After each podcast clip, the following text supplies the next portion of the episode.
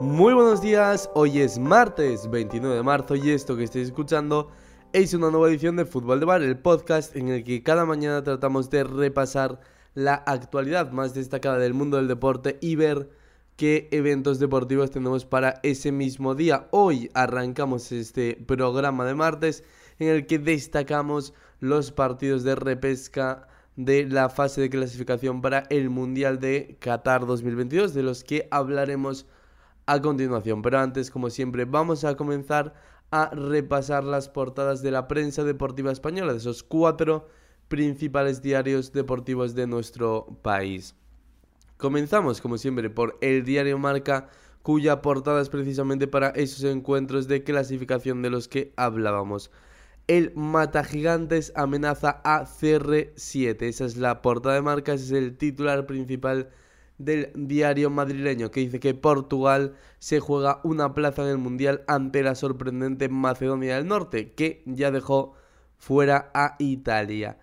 Cristiano Ronaldo lucha por disputar en Qatar su quinta Copa del Mundo. Esa atención de marca centrada en la figura de Cristiano Ronaldo y en la selección portuguesa que se juega hoy a las 9 menos cuarto contra Macedonia estar en ese Mundial de Qatar 2022, donde estará también la selección española de Luis Enrique, sobre el que el diario Marca resalta unas declaraciones ayer en su comparecencia de prensa antes del amistoso que disputará hoy contra Islandia, donde Luis Enrique dice en Qatar estaré con España, porque ya sabéis, como os contábamos en el día de ayer, que rumores de la prensa inglesa le sitúan en la órbita del Manchester United. Eh, además, el entrenador aún no firmó su renovación, por lo que se empieza a cuestionar su futuro. Pero Luis Enrique ha querido dejar claro que va a estar entrenando a la selección española en diciembre en ese Mundial de Qatar. Luego,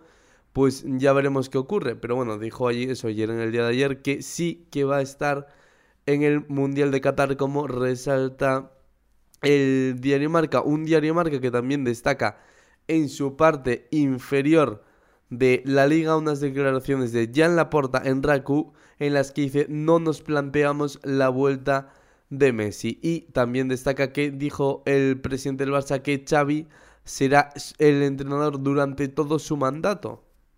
Nos vamos ahora al diario AS, el otro deportivo de la capital que habla de Vinicius Junior, un Vini que regresa tras la concentración con la selección brasileña y el as titula de la playa a la fábrica. Vinicius regresa fortalecido tras estrenarse como goleador con Brasil.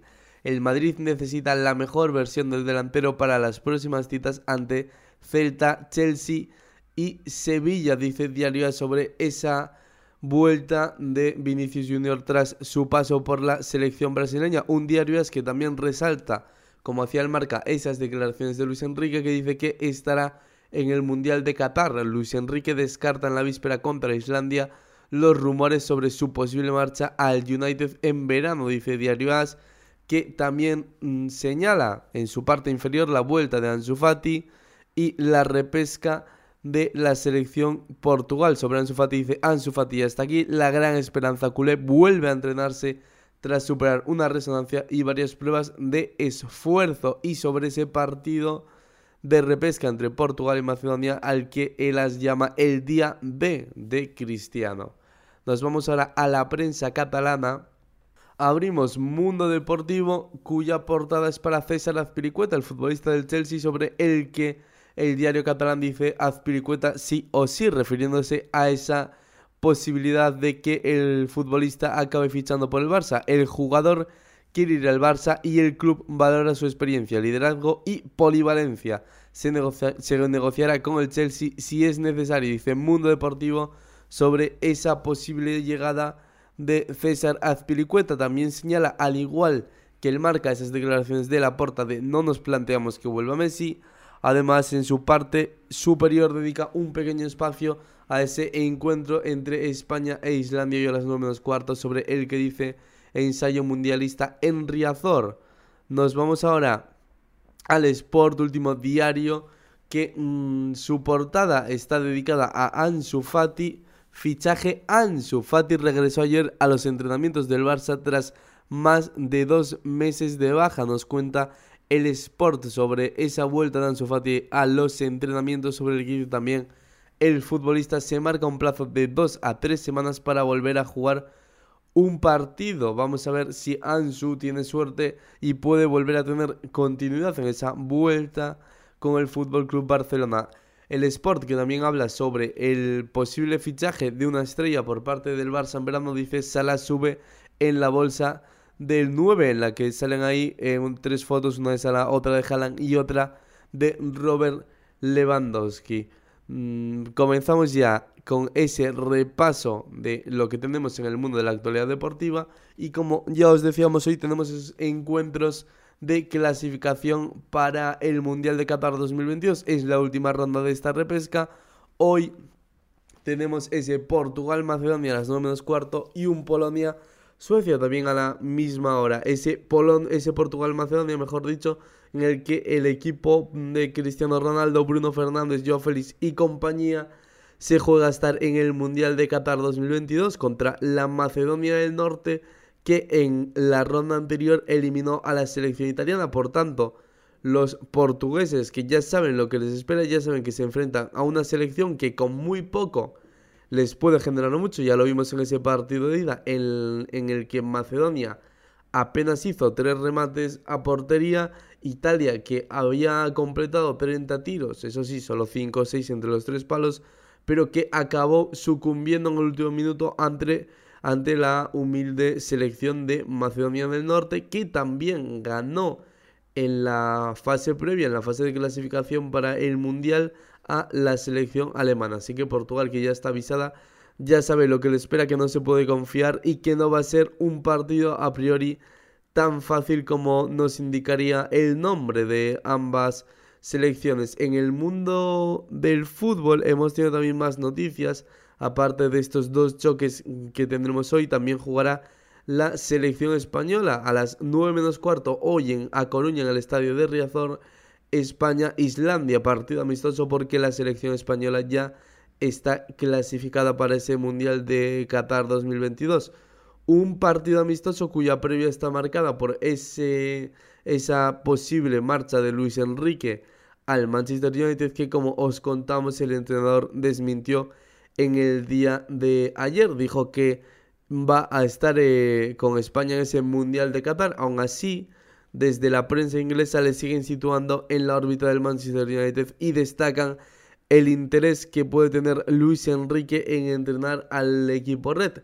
Precisamente hoy el diario inglés Daily Mail vuelve a, a insistir en esa cuestión. Dice, Luis Enrique quiere entrenar en Inglaterra y es poco probable que renueve su contrato con España si le ofrecen el puesto del Manchester United. Eso es lo que dice Daily Mail, que también dice que no dejará su puesto antes del Mundial ni entrará en pánico por perder esta oportunidad. Así que vamos a ver qué pasa con esa polémica de Luis Enrique. Aún así también hay que valorar siempre cuando hablamos de Inglaterra que es un país donde ciertos sectores de la prensa, por ejemplo el Daily Mail en este caso, son bastante sensacionalistas, suelen dar bastantes noticias que luego eh, acaban estando bastante alejadas de la realidad. Así que veremos qué pasa con esa renovación de Luis Enrique y si esas noticias que van apareciendo en la prensa inglesa sobre el Manchester United son ciertas o no. Además, para cerrar el capítulo fútbol también Paulo Dybala suena para el Atlético de Madrid. Ya os decíamos aquí hace unos días que esto iba a pasar,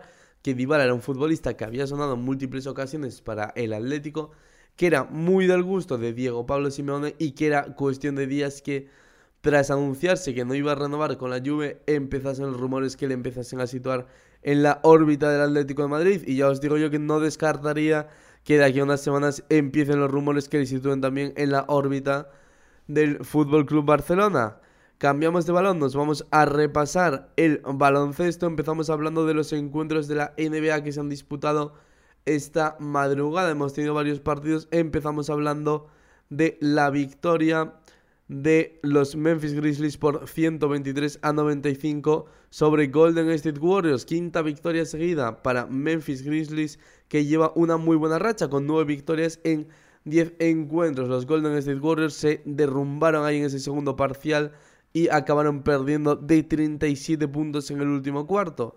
Muchas ausencias en ambos equipos, evidentemente sigue sin estar Stephen Curry, sigue sin estar Clay Thompson y sigue sin estar Damon Green en los Golden State Warriors y en Memphis Grizzlies tampoco estuvo Jamorant que sigue siendo baja. Desmond Bain fue uno de los más destacados con 22 puntos, Jordan Paul 25 también el máximo anotador de Golden State Warriors.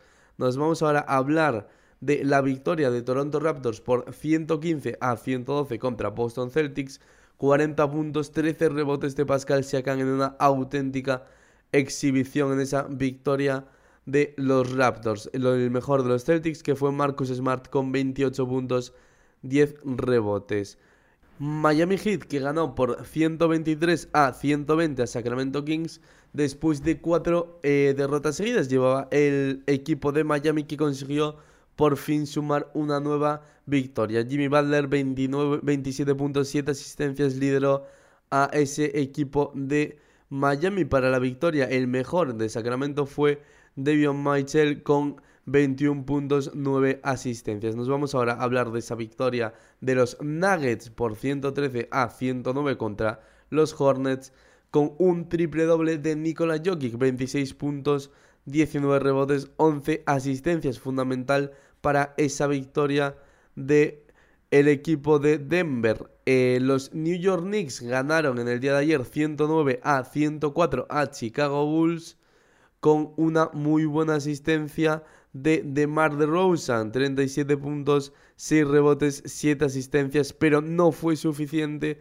para conseguir esa victoria para los Bulls. El mejor en los Knicks, en el equipo ganador, fue Barrett con 28 puntos, 6 rebotes. También destacaron los 27 puntos de Alec Burns. Nos vamos ahora al Houston Rockets 120, San Antonio Spurs 123. Cuarta victoria seguida para los Spurs. Partidazo además de DeJounte Murray con 33 puntos, 7 rebotes y 11 asistencias. Los Spurs que están llamando a esa puerta del play-in porque están muy pegados, como os contábamos en el día de ayer, a los Lakers. Y de aquí a final de temporada consiguiese una victoria más que Lakers, dejarían al equipo de LeBron fuera de esos puestos de play-in.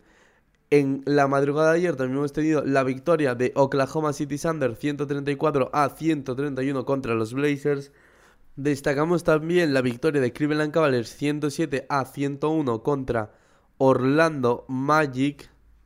Los Cavaliers que venían de tres derrotas seguidas pero consiguieron imponerse a el equipo de Orlando. Otro de los encuentros que tuvimos en el día de ayer fue la victoria de los Hawks por 132 a 123 contra Indiana Pacers. Eh, clave en el equipo de Atlanta, Bogdan Bogdanovic con 29 puntos. Eh, nos vamos ahora a repasar qué tenemos en baloncesto para hoy, ya que tenemos encuentros de la Liga Endesa a las 8 y media, UCAM Murcia, Barça y a las 9 Lenovo Tenerife, COSUR Real Betis. Para mañana en la NBA, esta madrugada mejor dicho, tenemos varios partidos. Tenemos a la 1 Wizards contra Chicago Bulls, Philadelphia 76ers contra los Bucks, a la 1 y media Mavericks Lakers, Nets Pistons y a las 4 por último un Clippers contra Utah Jazz. En tenis, Master 1000 de Miami ganaron Alcaraz y Paula Badosa. Pedro Martínez ha quedado eliminado. Y esto ha sido lo más destacado de esta actualidad del mundo del deporte.